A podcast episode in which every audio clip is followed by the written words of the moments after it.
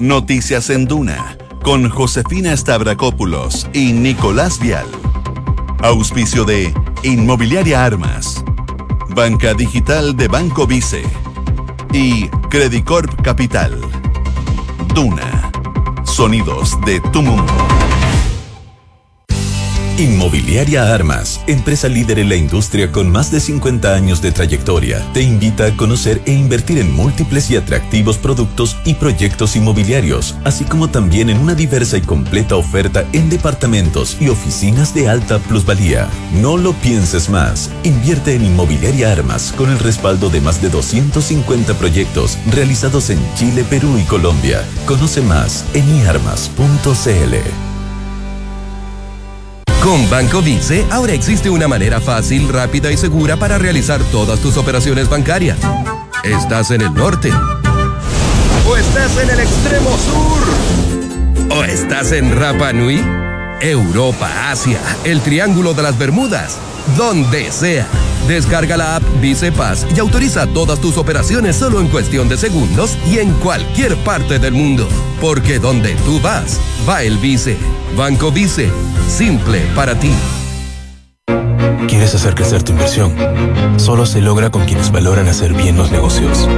Descubre un asesor financiero de clase mundial que actúa con total transparencia, que siempre pone al cliente en primer lugar, que busca relaciones que traspasen generaciones.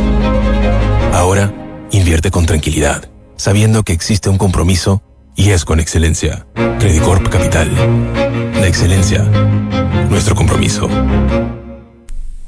Un aumento de 6,1% reveló el índice de evasión en la red metropolitana de movilidad, dado a conocer hoy por el Ministerio de Transportes. La titular de la cartera, Gloria Hood, esperaba que fuera mayor influido por el estallido social. Una en punto, muy buenas tardes. ¿Cómo están ustedes? Bienvenidos a una nueva edición de Noticias en Duna en una jornada de día jueves que ya va dando con el fin de febrero también, bastante calurosa, eso sí, no se va el calor. Hay 28 grados de temperatura a esta hora de la tarde y la máxima va a llegar hasta los 32 grados, una condición que se espera se mantenga también para el fin de semana aquí en Santiago, así que va a ser bastante calurosa esta semana, sobre todo para la zona central del país y también para la región de la Araucanía. ¿eh? Hay ola de calor, Nico. Ah, mira. Oye, ¿jueves cuánto dijiste de febrero? Jueves 27 Ah, ya estamos, estamos ya a la postre de, Pero de marzo. hoy día es aniversario más encima del 27F. Sí, por supuesto, son Ah. 10 años del terremoto y tsunami. Vamos a estar comentando también un poco la- las actividades que se están llevando desde el gobierno en conmemoración y también recuerdo de los fallecidos, desaparecidos y también héroes anónimos. Eh, claro, en esto que cuando se viene marzo a mí me viene algo. ¿Qué cosa? No, porque se el patatú surtido. El pata- el tat- es Como el, el. No, El patatú. patatú surtido. ¿El patatú surtido? ¿Nunca lo había escuchado? No, está Ah. muy bueno el concepto. Lo voy a empezar a aplicar. Sí, Me encantó. acuñalo.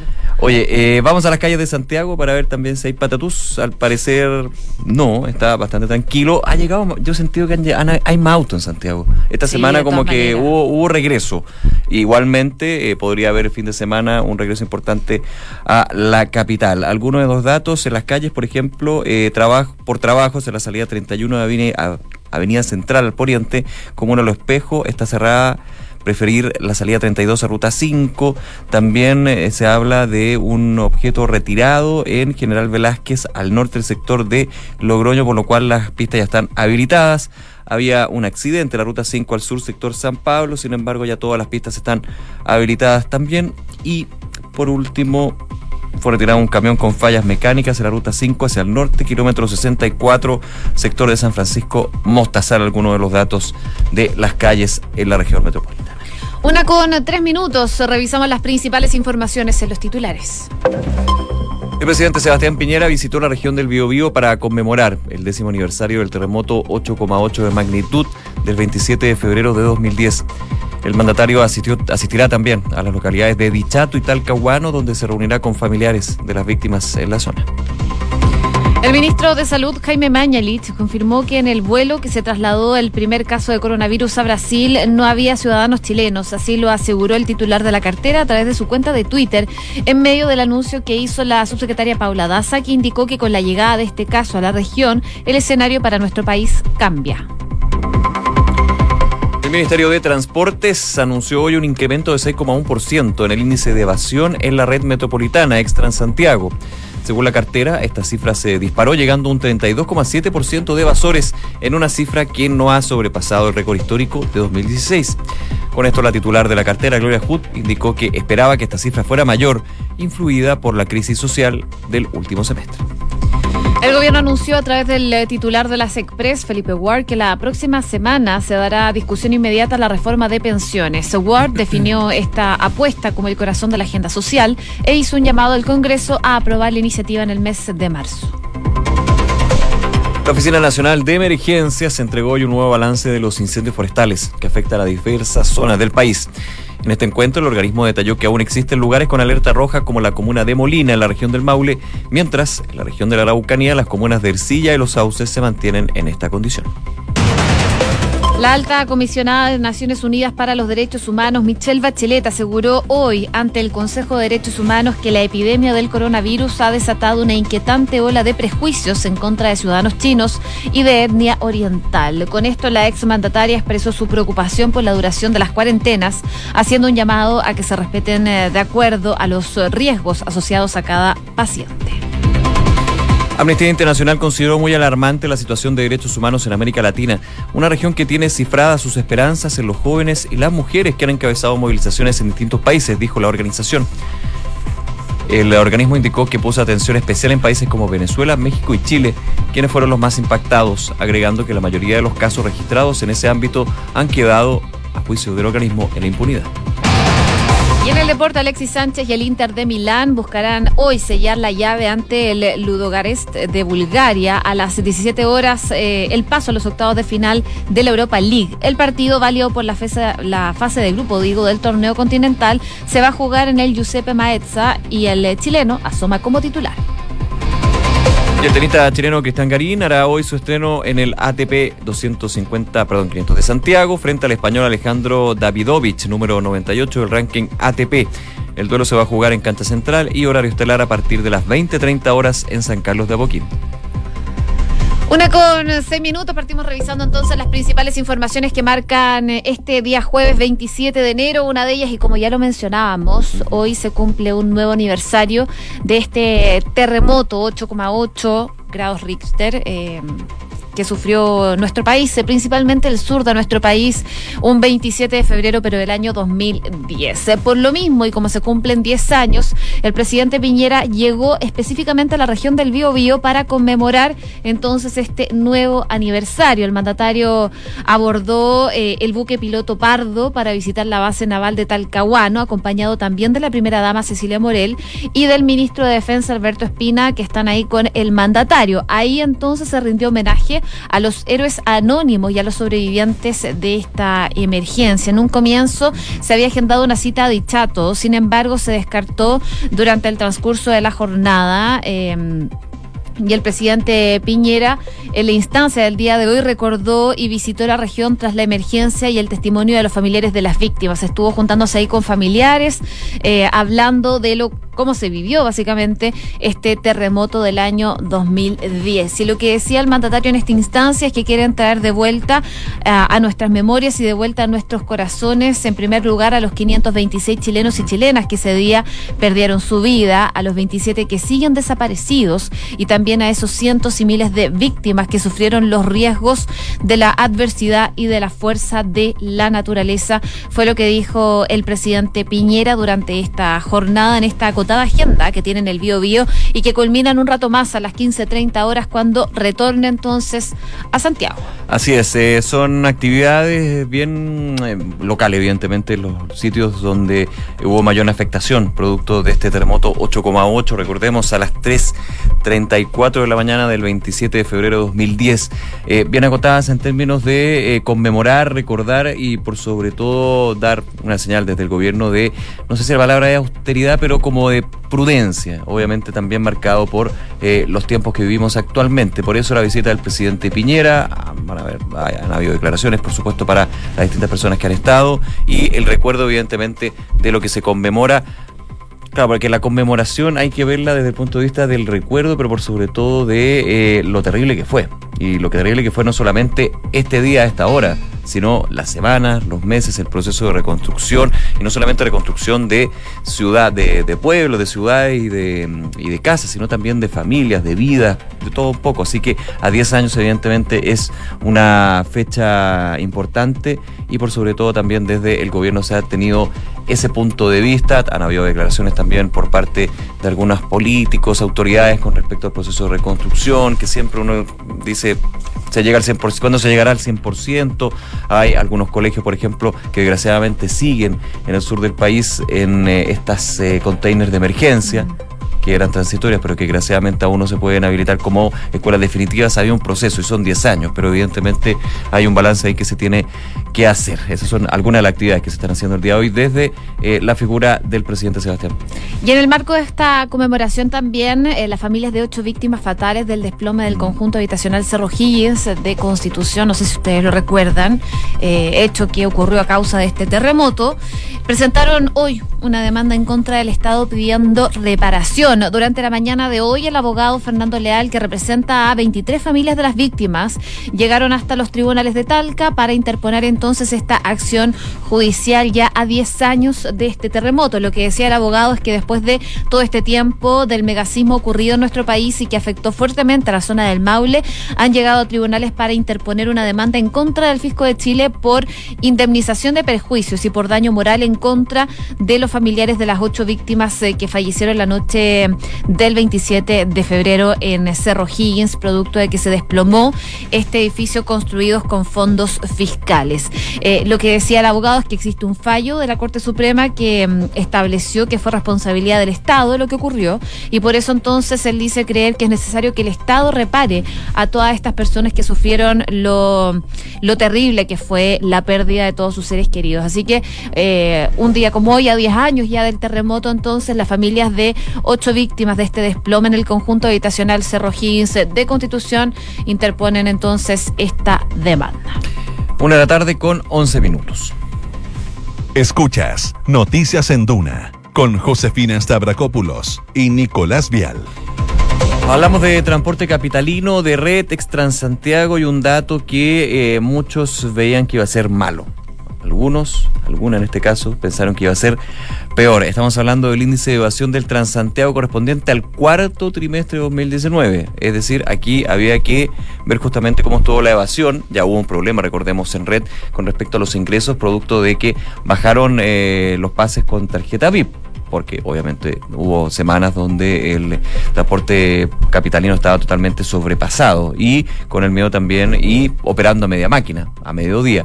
Bueno, eh, está el tema de la evasión y para, la, para el Ministerio de Transporte era bien relevante ver si había un fuerte impacto del estallido social, impacto que se notó. De hecho, de acuerdo al estudio, la evasión aumentó 6,1 puntos respecto del periodo anterior, llegando a 32,7%. Es una cifra alta. Pese a esto, la autoridad dice que todo indicaba que iba a ser mayor, no es la cifra récord que comentábamos se alcanzó en 2016, cuando el índice de evasión alcanzó un 34,6%. Pero hay que recordar que también el 2016, si no me equivoco, era una de los eh, periodos más complejos y más criticados del Transantiago y donde el nivel de evasión justamente llegó a ese punto cuando había muchos que no querían pagar su pasaje debido a que consideraban que el servicio era malo. Y eso obviamente marca el punto. 32,7% según lo explicado por la ministra Hut, esta cifra que solo ocurrido, eh, considera lo ocurrido en la red de buses, podría explicarse por los efectos que tuvo la vandalización de las estaciones de metro,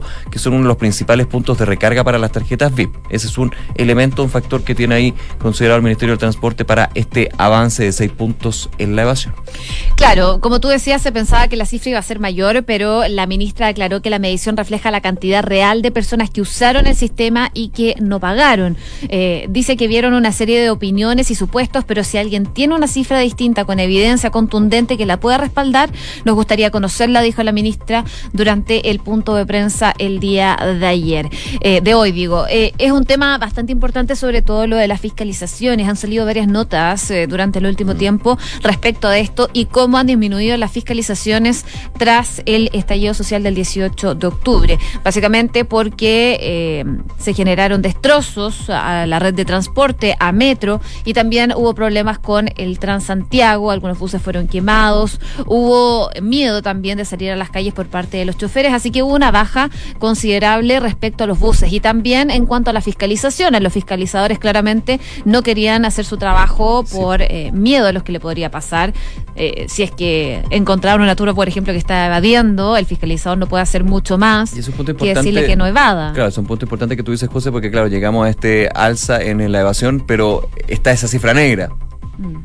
En términos de que si no hubo una fiscalización durante un par de semanas, Evidentemente no podemos saber si la evasión podría llegar a más, pero bueno, finalmente esa es la cifra oficial y hay que quedarse con ella.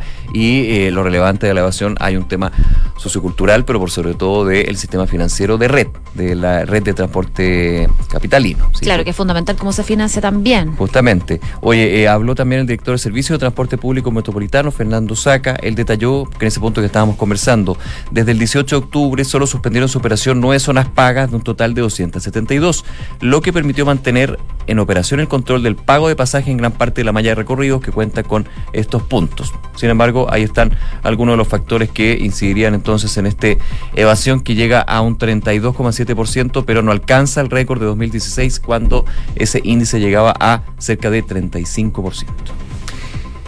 Una de la tarde con 15 minutos. Escuchas Noticias en Duna con Josefina Stavrakopoulos y Nicolás Vial. Oye, ya están poniéndose las prioridades de la agenda legislativa de este año en el Congreso y eso fue por lo menos lo que anunció durante esta mañana el ministro eh, de la Secretaría General de la Presidencia, Felipe Ward, como anunciamos en titulares, luego de reunirse con la ministra del Trabajo, María José Saldívar, decidieron que van a poner entonces la prioridad en lo que va a ser eh, el proyecto de pensiones. La ministra eh, del Trabajo comentó que la próxima semana ya van a ingresar las indicaciones de los acuerdos que alcanzaron con, recordemos, los diputados de la ADC, todo este acuerdo que se llegó antes del receso legislativo. De hecho, la última semana antes del receso legislativo. Sí, fue, fue muy encima. O sea, se estuvo trabajando harto tiempo, pero. Pero el humo blanco salió la última semana. Se logró. Bueno, finalmente eh, van a ingresar entonces las indicaciones de lo que lograron aprobar con la democracia cristiana. Eh, Así que vamos a ver qué sale eh, con esto en la Cámara de Diputados, mientras que el ministro Felipe Ward comentó que la próxima semana le van a poner discusión inmediata a este proyecto. Así que llega marzo y se viene con todo la, la, agenda legislativa y también la agenda social, que va a ser muy importante de cara también a lo que se venga durante este año. Claro, porque desde el gobierno y desde distintos frentes políticos se ha dicho que una de las grandes demandas sociales es las pensiones y obviamente se espera que, siendo una de las grandes demandas, sea una prioridad y una urgencia y que se vea eso y se note, evidentemente, en los proyectos de ley. Claro, proyectos de ley, eh, de hecho, pasa al Senado el proyecto de reforma previsional y eh, todavía no se considera que los votos están. Hay algunos senadores, por ejemplo, de la democracia cristiana, senadores y senadoras que no están conformes con cómo está el proyecto y al acuerdo que dicen se llegó por parte de los diputados de la democracia cristiana, no de los senadores. Y aquí se hace la diferencia entre Cámara Alta y Cámara Baja. Entonces ahí vamos a tener que ver cómo se negocia desde el gobierno con eh, la senadora Rincón, con el senador Buenchumilla, la senadora Proboste. Estoy hablando ellos porque son de la democracia cristiana. Claro, porque uno dice, ah, pero si ya se llegó a acuerdo con la democracia cristiana. No, se llegó acuerdo con los diputados y diputadas de la DC. Entonces hay que hacer esa salvedad porque es relevante para no, no perderse. Eh, el ministro Huarte, de hecho, llamó a tener una tramitación rápida para que la iniciativa pueda estar aprobada en marzo y se empiecen a pagar las mayores pensiones en el mes de abril. Por su parte, la ministra del Trabajo y Previsión Social, María José Saldívar, dijo que el gobierno está abierto a recibir indicaciones de la oposición. Y ahí está el punto. Todavía podrían llegar nuevos cambios, indicaciones hay un tema del porcentaje de solidaridad. Del, solidaridad. Solidaridad. solidaridad. De este 6% dividido un 3% para la cuenta de cotización individual y otro 3% para concepto solidario, para un fondo solidario y obviamente varios elementos que están dentro del eh, proyecto. Si bien pensiones es prioridad, ha dicho el gobierno, el ministro Ward comentó que en la agenda legislativa social que tiene programada se suman proyectos que han tenido avances como lo dijo el presidente el día lunes, eh, ingreso mínimo garantizado, que esperan se apruebe en marzo, y orden público, la reforma constitucional que le entrega facultad al presidente para poder pedir ayuda a las Fuerzas Armadas. Esos son uno de los elementos que entonces vamos a ver con mucho trabajo en el Congreso, especialmente en este mes de marzo. Le preguntaron a la ministra del Trabajo si ya había empezado los contactos eh, con la oposición respecto de este proyecto. Dijo que ya han tenido algo de contacto, saben que tienen miradas distintas eh, al interior de la oposición, pero dice lo que les interesa es que esas visiones que tienen se presenten a través de indicaciones y que podamos ver si el Ejecutivo las puede respaldar o no. Así que no está sellado lo que venga con el proyecto de pensiones, falta todavía discusión, vamos a ver qué pasa con eso. Oye, y hay otro proyecto que se nos, que se nos quedó un poquito en segundo plano, pero va a retomar protagonismo, mucho protagonismo de hecho, que es el de 40 horas. Esta reforma a el horario laboral presentado por las diputadas Cariola y eh, Vallejo. La, se le preguntó a la ministra Saldívar también sobre este proyecto de 40 horas, que también han habido unos acercamientos con el gobierno, no que se llegue a fusionar a ser un proyecto único, pero sí, después del 18 de octubre cambió radicalmente la mirada con respecto a estos dos proyectos que competían, que era el de 40 horas y el de eh, flexibilidad laboral. Se le preguntó a la ministra Saldívar, dijo que quieren mejorar la calidad de vida de los trabajadores, pero el proyecto como fue aprobado no necesariamente responde a ese objetivo. Comentó que tienen que hacerse cargo de temas como bloques horarios y jornadas especiales, pues no están suficientemente recogidos en el proyecto. Ah, hubo un cambio en, en, el discurso con respecto al proyecto 40 horas por parte de la ministra Saldívar cuando llegó a ser ministra. Recordemos que ella era subsecretaria del Trabajo. Decía, de, este, de pre, de subsecretaria de Previsión Social, perdón, Sí. muchas gracias. Claro, en algún minuto también se le preguntaba al Ministerio del Trabajo, pero el ministro Nicolás Monker consideraba eh, que el proyecto 40 horas era malo, malo, malo, malo. Con el cambio también, el estallido social y el cambio en la cartera de trabajo, se dijo, consideramos que es malo, pero se puede trabajar.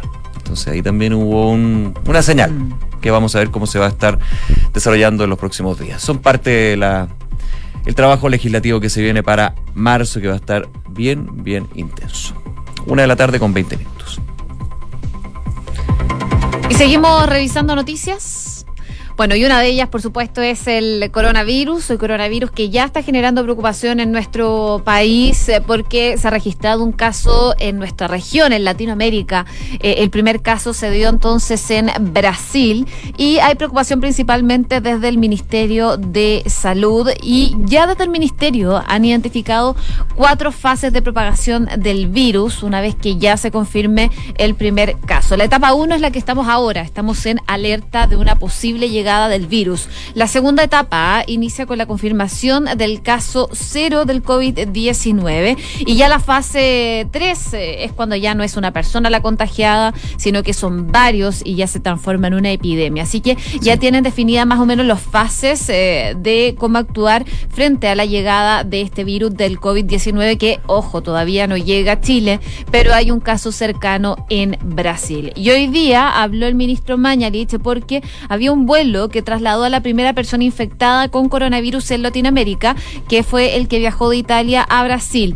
Pero lo que enfatizó el día de hoy el ministro Mañalich es que en ese avión no habían chilenos, que podría haber sido una posibilidad de que hubiesen chilenos en ese vuelo y que esos chilenos llegaran a Chile y ahí podría haber llegado el COVID-19. Claro, y evidentemente es una información y números que van cambiando. Ayer hablamos, por ejemplo, de estos 260 casos en monitoreo que tenía el MinSal, que finalmente se descartan, que fuera COVID-19.